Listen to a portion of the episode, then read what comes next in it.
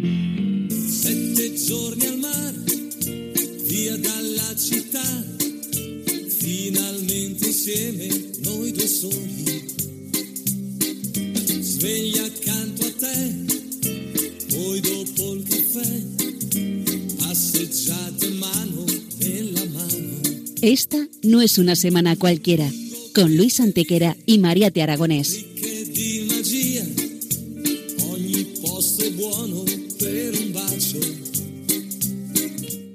Todos, bienvenidos una vez más al programa Esta no es una semana cualquiera en Radio María, con un servidor de ustedes Luis Antequera. y Mariate Aragonés.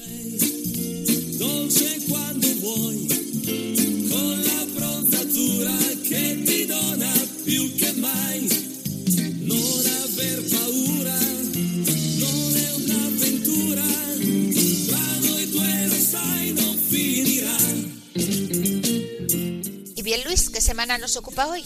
Hoy, Mariate, le damos un repaso a algunos de los hechos históricos ocurridos entre un 29 de diciembre y un 4 de enero. Una semana que no es una semana cualquiera, siete días, sette giorni, como dice nuestra sintonía, en los que han pasado a lo largo de la historia cosas que ni se imaginan nuestros oyentes, porque la historia es así, mejor y más fantástica que la más increíble de las fantasías. Comencemos pues.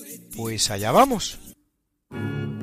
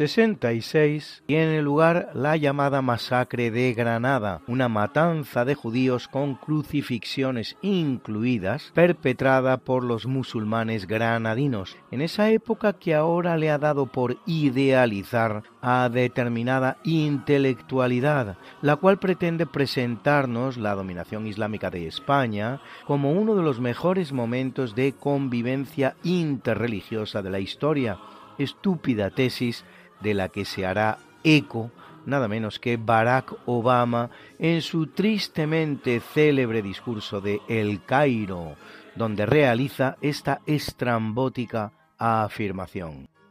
Islam has a proud tradition of tolerance. We see it in the history of Andalusia, in Córdoba, during the Inquisition. El Islam tiene una orgullosa tradición de tolerancia. La vemos en la historia de Andalucía, en Córdoba, durante la Inquisición. Siendo así que el califato de Córdoba termina en el año 1031 y la Inquisición española, en la que él estaba pensando, aunque ni siquiera la citara correctamente por su nombre, empieza en 1476 esto quiere decir que hay cuatro siglos y medio de diferencia entre una cosa y otra. Algo así como hablar de la guerra de Vietnam durante la reforma de Lutero.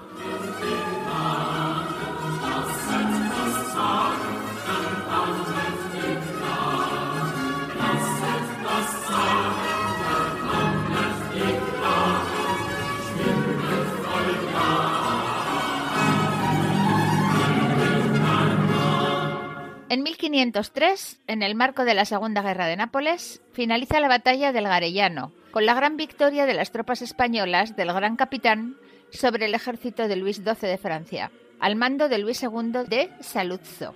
Poco después, el Tratado de Lyon pone fin a la guerra con la renuncia francesa a los territorios napolitanos y sucesión a la corona de Aragón, que reposa sobre la cabeza de Fernando el Católico. Nápoles formará parte de las coronas hispanas hasta 1714, es decir, 211 años. Un tiempo que todavía no ha cumplido como parte de la Italia unificada, en la que apenas lleva 150 años.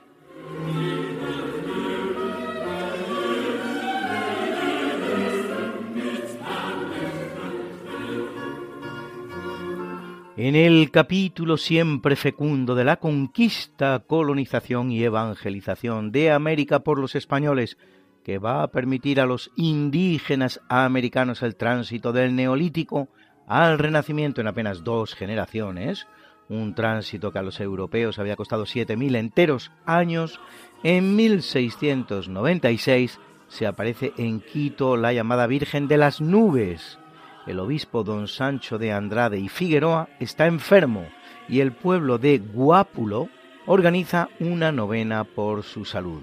La procesión del Rosario sale camino a la catedral y de repente, formada por las nubes, aparece en el cielo una imagen de la Virgen María.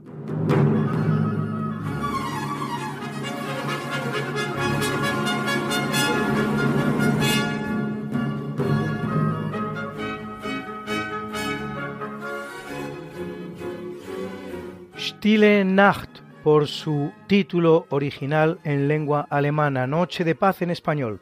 Escuchamos la interpretación que hacen los niños del coro del King's College.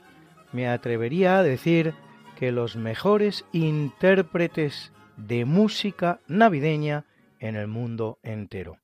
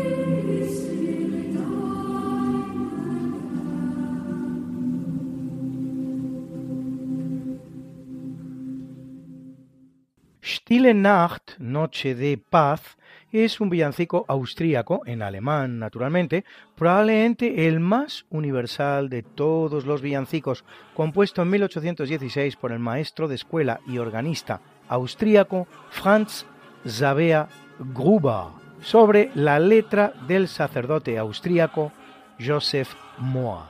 Estrenado el 24 de diciembre de 1818 en la iglesia de San Nicolás, Nikolauskirche de Obendorf, en Austria, pocos lo saben, pero se compone para un instrumento tan inesperado como la guitarra, y ello por una razón tan prosaica como la siguiente, que el órgano de la iglesia estaba estropeado.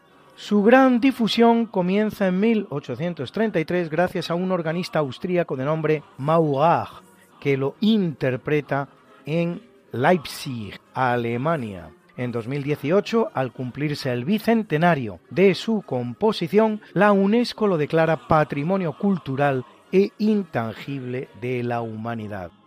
En cuanto al Choir of King's College, el coro del Colegio de los Reyes por su traducción al español, es un coro infantil inglés antiquísimo, creado por el rey Enrique VI, fundador también del propio King's College en Cambridge en 1441. En la actualidad está dirigido por Stephen Cleobury y una de sus grandes realizaciones es precisamente el festival Nine Lessons and Carols, literalmente nueve lecturas y villancicos, transmitido a todo el mundo en la víspera de la Navidad. Cada año el coro encarga un villancico en primicia a un compositor del mundo.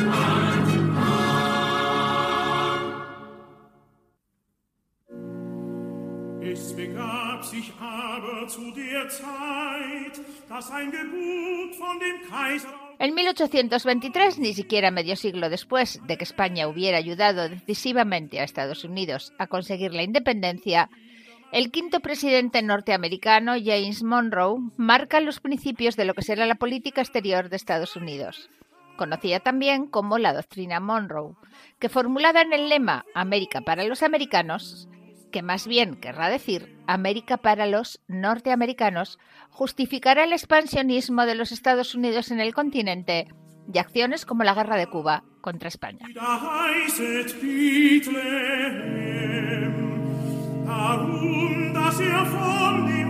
En 1870, en el marco de la llamada Revolución Gloriosa, contra la reina Isabel II y coincidiendo con la muerte del general Juan Prim, su protector, en atentado producido tres días antes, desembarca en España por el puerto de Cartagena el italiano Amadeo de Saboya, llamado a ser rey de España como Amadeo I, en un proceso de cambio dinástico decidido por el Parlamento y promovido por el asesinado Prim.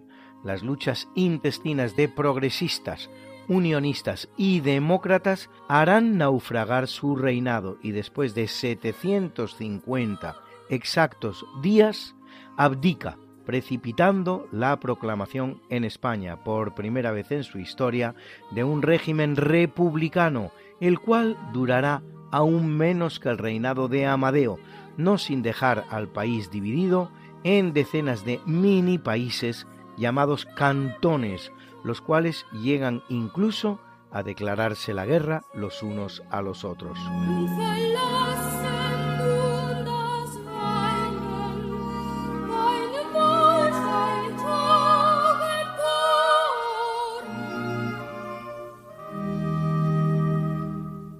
Curiosamente, en la misma fecha, pero de 1874, se constituye en España el gobierno provisional de Cánovas del Castillo, tras el golpe de Estado del general Martínez Campos para reponer a la dinastía tradicional de los Borbón en la persona de Alfonso XII.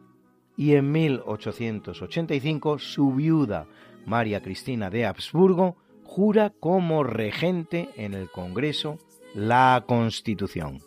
Y ahora, deleítense con esa voz impagable del mejor Pavarotti. Le acompaña en esta ocasión el coro de Les Petits Chanteurs du Mont Royal y el de Les Disciples de Massenet.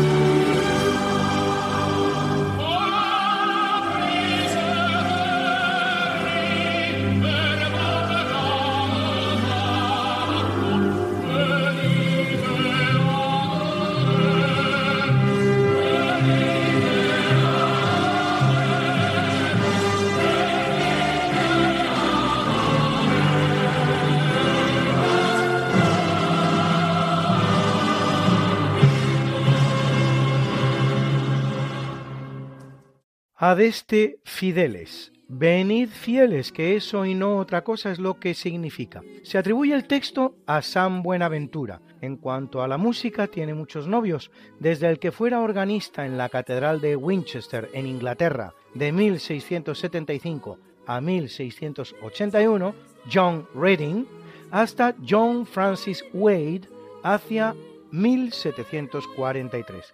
Otra interesante teoría lo atribuye al rey portugués Juan IV hacia el año 1649. Juan IV es el rey de la independencia de España en 1668 ya saben ustedes que durante el reinado de los tres Felipes, Felipe II, III y IV de España, convertidos en Felipe I, II y III de Portugal entre los años 1580 y 1668, España y Portugal habían compartido corona.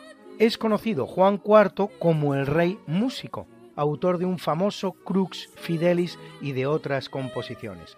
Tanto así que en muchos lugares el Adeste Fideles se conoce como el himno portugués. El 24 de diciembre de 1914, ya en plena Primera Guerra Mundial, aunque todavía recién comenzada, un soldado alemán empieza a tocar Noche de Paz con su armónica. A él le seguirán los soldados británicos hasta que todos juntos cantan Adeste Fideles, a lo que seguirá un encuentro entre combatientes del que incluso existen fotografías publicadas por el diario británico Daily Mirror.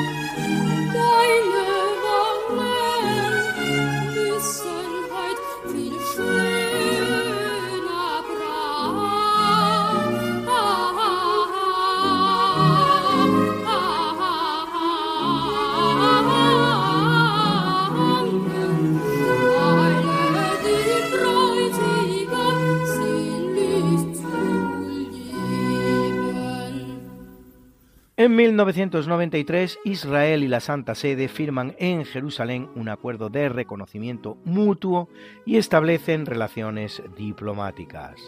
Andrea Cordero Lanza di Montezemolo será nombrado nuncio apostólico, que así es como se llaman los embajadores de la Santa Sede, en Israel, mientras que Shmuel Hadass será nombrado primer embajador de Israel ante la Santa Sede. Israel es, hasta la fecha, el último Estado del mundo con el que la Santa Sede ha establecido relaciones diplomáticas permanentes. El primero había sido España, cuya legación diplomática, la primera permanente de toda la historia, data de nada menos que 1480, 542 años ya. La sede de esa embajada cita en la ciudad de Roma es también la sede más antigua de una embajada que existe en nuestros días, habilitada como tal en 1622, hace por lo tanto 400 exactos años.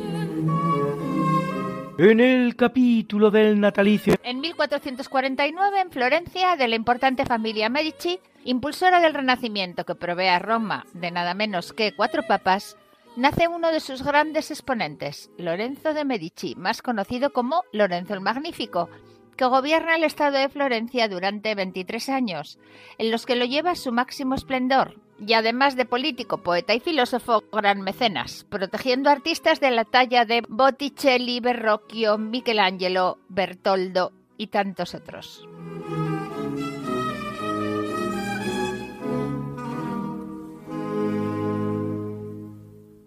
Ya ha llegado la Navidad, la Natividad de Dios que convierte a Dios en uno más entre los hombres Radio María queremos colaborar a que la vivas con el mejor y más bello espíritu navideño.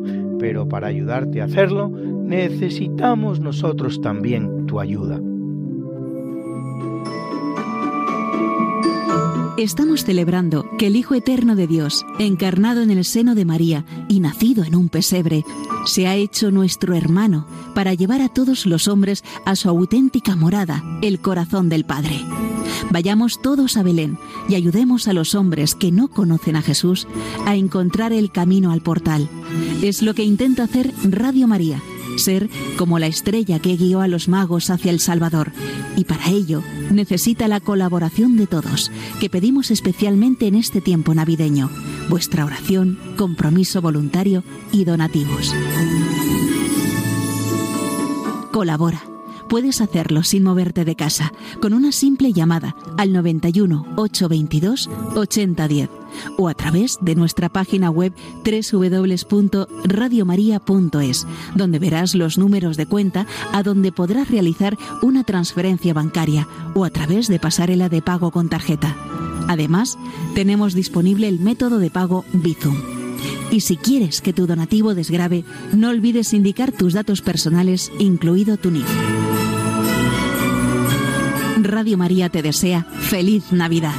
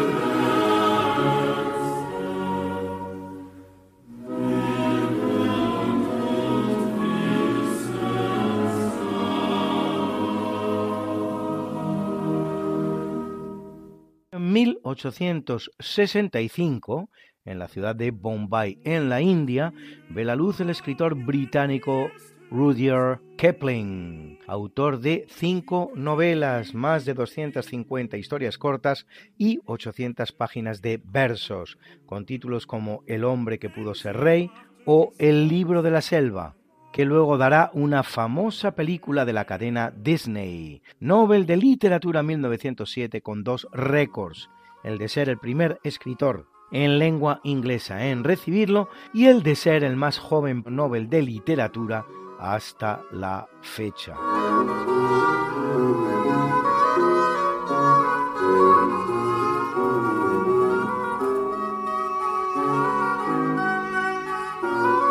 En 1840 muere Joseph de Beuster, más conocido como Damián de Molokai o como el padre Damián. Misionero belga de la Congregación de los Sagrados Corazones, que dedica su vida al cuidado de los leprosos de Molokai y muere él mismo víctima de la enfermedad. Escuchen ahora al gran tenor toledano y mi excelente amigo Fernando Garrido, acompañado de la banda de música de la Academia de Toledo que dirige Mario Ruiz María.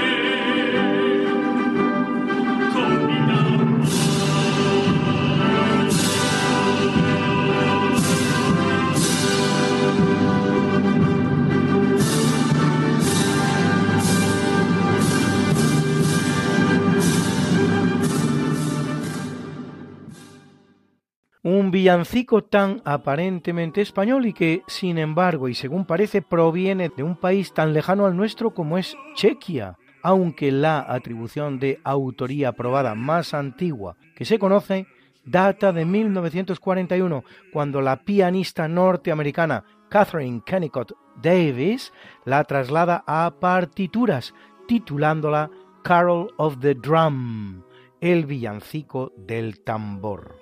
En cuanto a la letra y la historia que relata, parece remontar a una leyenda francesa del siglo XII titulada Le Jongleur de Notre-Dame, el juglar de Nuestra Señora, que narra cómo ante el canto de un juglar ante una estatua de la Virgen María, ésta le sonríe y le arroja una rosa, una sonrisa que en el villancico propina el niño Jesús. En cualquier caso, es a partir de 1955 cuando conoce su tremenda popularidad con la versión que del mismo hace la célebre familia Trapp, sí, aquella que era la protagonista de la maravillosa película del Walt Disney de toda la vida que fue The Sound of the Music, sonrisas y lágrimas, según se la conoció en España. A nuestro país la trae en 1965 el gran cantante español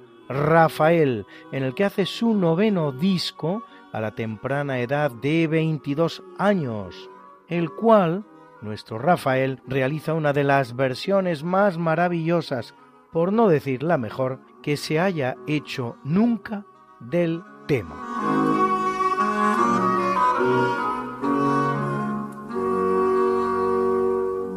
En el capítulo del obituario muere en 274 San Félix I, vigésimo sexto papa de la Iglesia Católica, que lo es cinco años, tras suceder en 269 al papa San Dionisio. Nacido en Roma, hijo de Constancio, condena la herejía de Pablo de Samosata sobre la doctrina de la Trinidad y emite un decreto por el cual las misas debían celebrarse sobre las tumbas de los mártires o cerca, práctica en uso a finales del siglo IV, coincidiendo con la construcción en Roma de las grandes basílicas, y en el origen de que todos los altares contengan la reliquia de un santo. Tanto las actas del concilio de Éfeso en 431 como el Liber Pontificalis le atribuyen muerte martirial. Construye una basílica en la vía Aurelia, en la que será enterrado, aunque un calendario romano de fiestas del siglo IV afirma que lo es en la catacumba de San Calixto en la Vía Apia.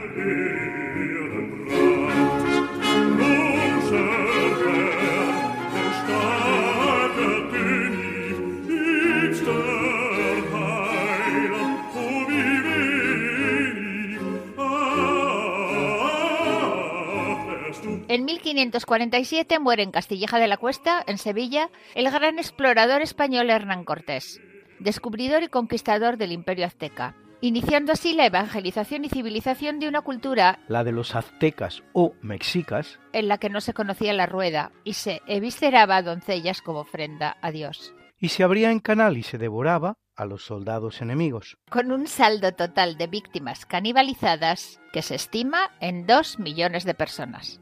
Por voluntad expresa, sus restos son llevados a México, donde son sepultados en la iglesia del Hospital de Jesús, institución fundada por él, y que convirtió a México en la ciudad que tenía el mejor hospital del mundo en su época.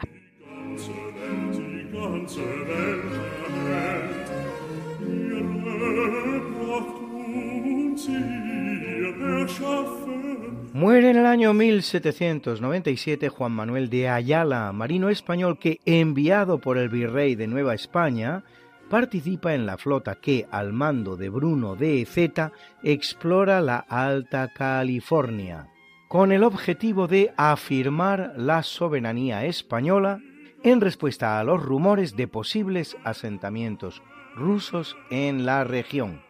Y es que los rusos que iban explorando el este de Siberia hacia Alaska amenazaban con llegar por tan difícil ruta hasta América, aunque lo cierto es que nunca lo conseguirán. Lo que no obstante sirvió de acicate a España para extender sus dominios en la parte oeste de América del Norte.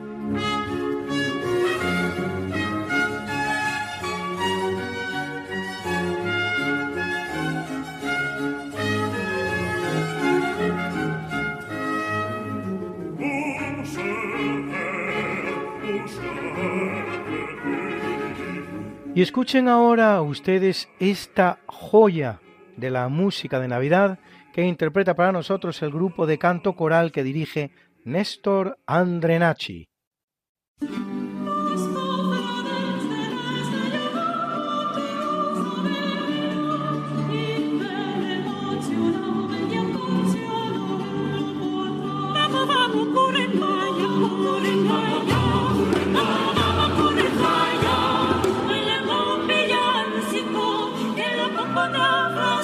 Andrenacci. Zapala, de Zapala.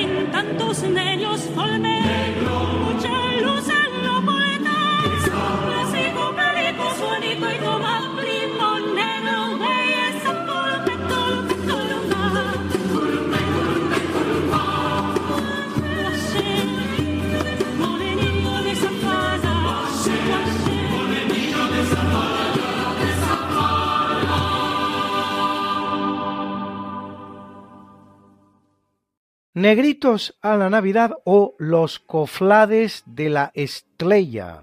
Curiosa esa sustitución de la R por la L, que muy posiblemente se corresponda con alguna dificultad de los hispanoparlantes indígenas peruanos para pronunciar ese sonido tan característico y difícil de la lengua española.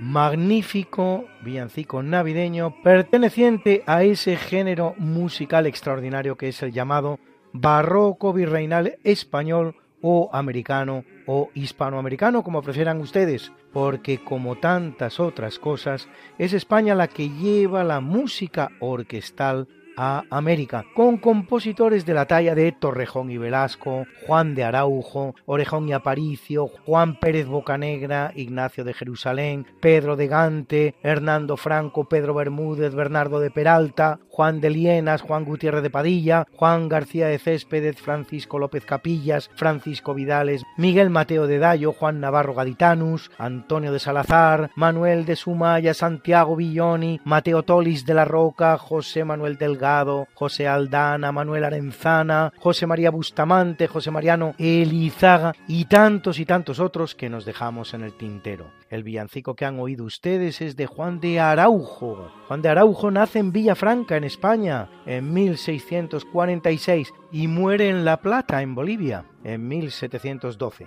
Maestro de capilla de la Catedral de Lima, de Lima va a Panamá y a Guatemala y regresa a Perú esta vez como maestro de capilla de la Catedral del Cuzco para luego serlo también de la de La Plata. La mayoría de sus obras religiosas y profanas se conservan precisamente en esta última catedral.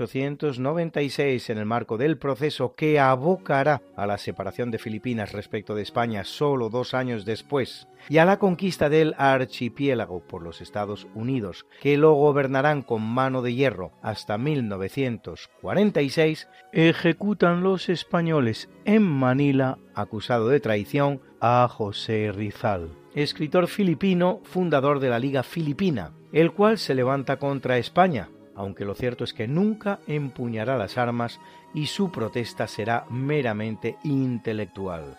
Forma parte de una gran generación de literatos filipinos en lengua española, entre los que cabe citar a Jesús Balmori, Manuel Bernabé, Antonio Abad, Isidro Marfori, Pacífico Victoriano, Zoilo Hilario, Cecilio Apóstol, Fernando María Guerrero, Flavio Zaragoza y otros muchos.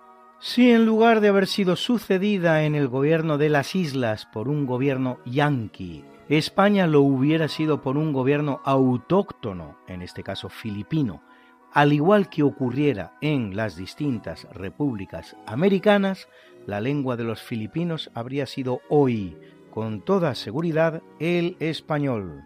Ya vemos la importante literatura existente entonces en el archipiélago en nuestra lengua, a lo que añadir el hecho de que la primera constitución filipina, elaborada en el año 1899, justo antes del dominio yanqui de las islas, será redactada en español.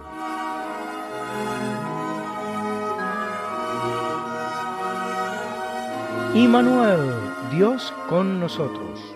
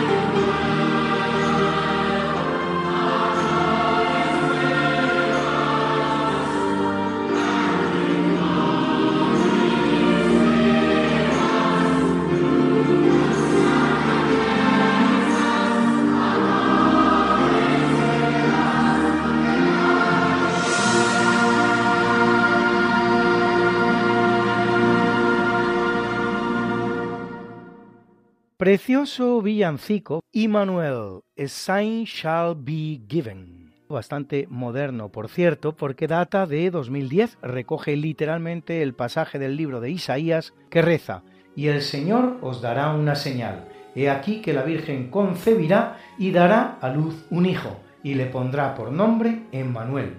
Isaías 7:14, que cita luego Mateo en su Evangelio de la Infancia, Mateo 1, 18, 24. Es obra el villancico del compositor norteamericano contemporáneo Michael Card, nacido en 1957 y autor de muchos himnos religiosos con títulos como El Shaddai o Heal Our Land.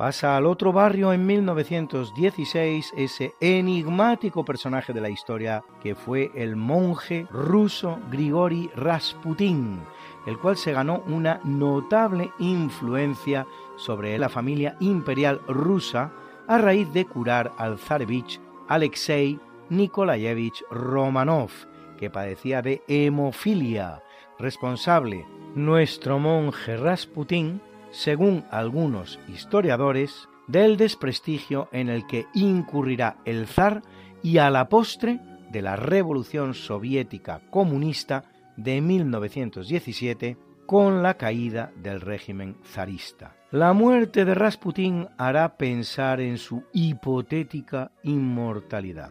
Invitado al palacio de Yusupov a una fiesta en la que estaría presente la gran duquesa Irina Alexandrovna, y a pesar de haber recibido una advertencia del peligro que corría, le son servidos unos pasteles envenenados con cianuro. Exasperado porque el veneno no hace efecto, Yusupov le dispara un tiro y lo da por muerto, pero no muere. Purishkevich entonces le descerraja otros dos, siendo arrojado al río Neva, que lo devolverá a tierra seis días después dando su cuerpo todavía ante el pavor de todos un respingo probablemente debido a un mero movimiento reflejo. Enterrado en el palacio de Sarkoye, tras la revolución de febrero del 17 su cuerpo será desenterrado y definitivamente quemado.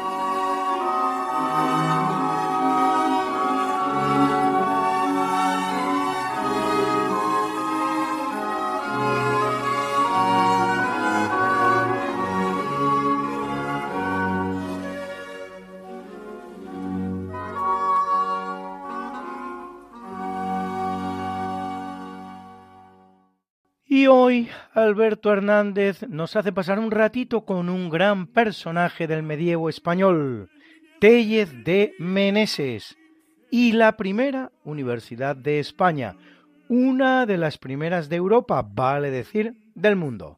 Cuando cae el Imperio Romano, la cultura pasa a ser única y exclusivamente cuestión de los obispos de la Iglesia Católica. Entonces en las mismas catedrales habilitan unos cuartos para hacer bibliotecas, dar clases, principalmente para que los futuros sacerdotes puedan ser personas ilustradas. En España hay dos centros muy importantes que son Toledo y Palencia, que cuentan con su estudio catedralicio o episcopal. Pero con la llegada de los musulmanes esto se pierde. En el año 1060 el rey Fernando I reorganiza la España cristiana y crea o limita la diócesis de Palencia, pero les hace el encargo de que renueven la escuela esta episcopal. Y bueno, los obispos se ponen manos a la obra. En la misma catedral empiezan a dar clases, es un centro cultural de primer orden y bueno, eh, tiene alumnos brillantes. Uno de ellos es Ignacio de Loyola, pero hay otro que es todavía, si no más brillante y menos santo, es Tello Tellez de Meneses, que es hijo de una de las grandes familias de Palencia, los Meneses. Entonces este chico, este joven, con una fortuna personal grande, pues lo que hace es se dedica a traer maestros de Francia e Italia para que enseñen a sus compañeros. Este chico, años más tarde, es ordenado sacerdote y obispo y entonces cuando ya es obispo hace formalmente lo que se convertirá en la primera universidad de España, la de Palencia.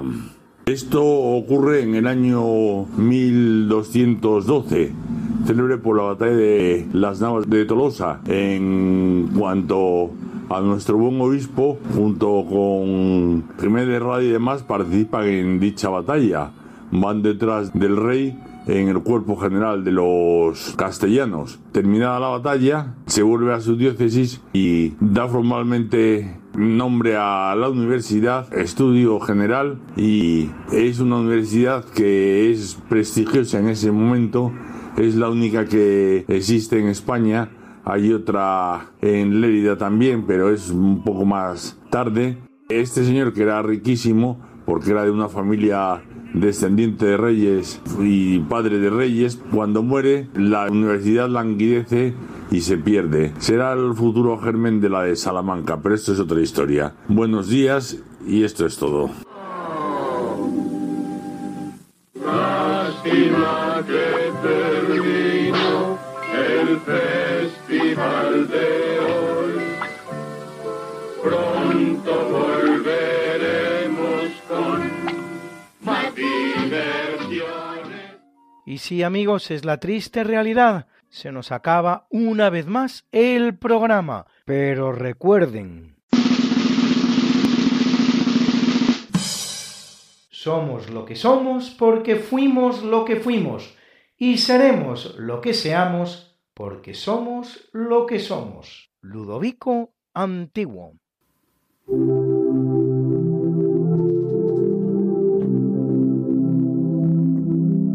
Pero no nos despedimos, como no lo hacemos nunca, sin presentar la mucha buena y variada música que nos ha acompañado hoy.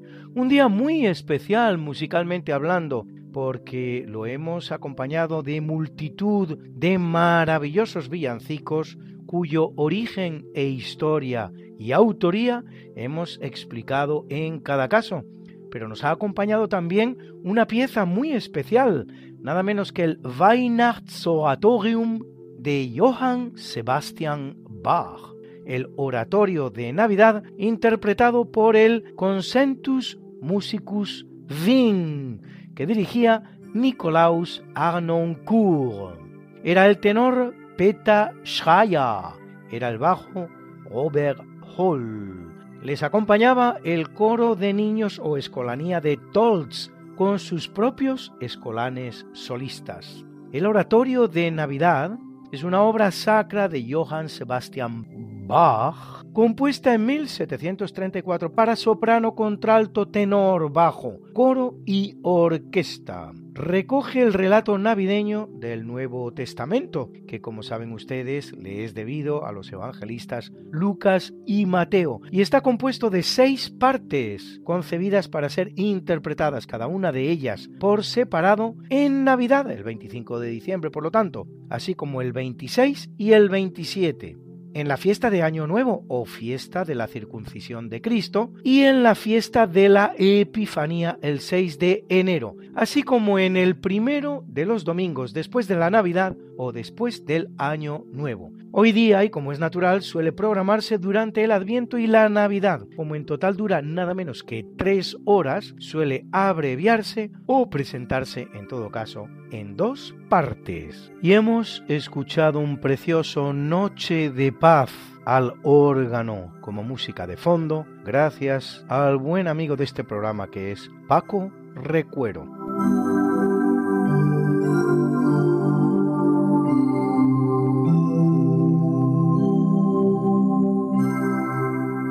Esta no es una semana cualquiera, a que teníamos razón, La historia, ¿cómo es? y no como nos gustaría que fuera. Hasta el próximo programa, Se despiden de ti Mariate Aragonés. y Luis Antequera. Pero yo te veo muy pronto en el programa de Javier Ángel Ramírez, Diálogos con la Ciencia, el jueves a las 12 de la noche, o lo que es lo mismo, el viernes a las 0 horas, con nuevos episodios de nuestra apasionante historia. No te lo pierdas. Les hemos ofrecido en Radio María Esta no es una semana cualquiera, con Luis Antequera y María Te Aragonés.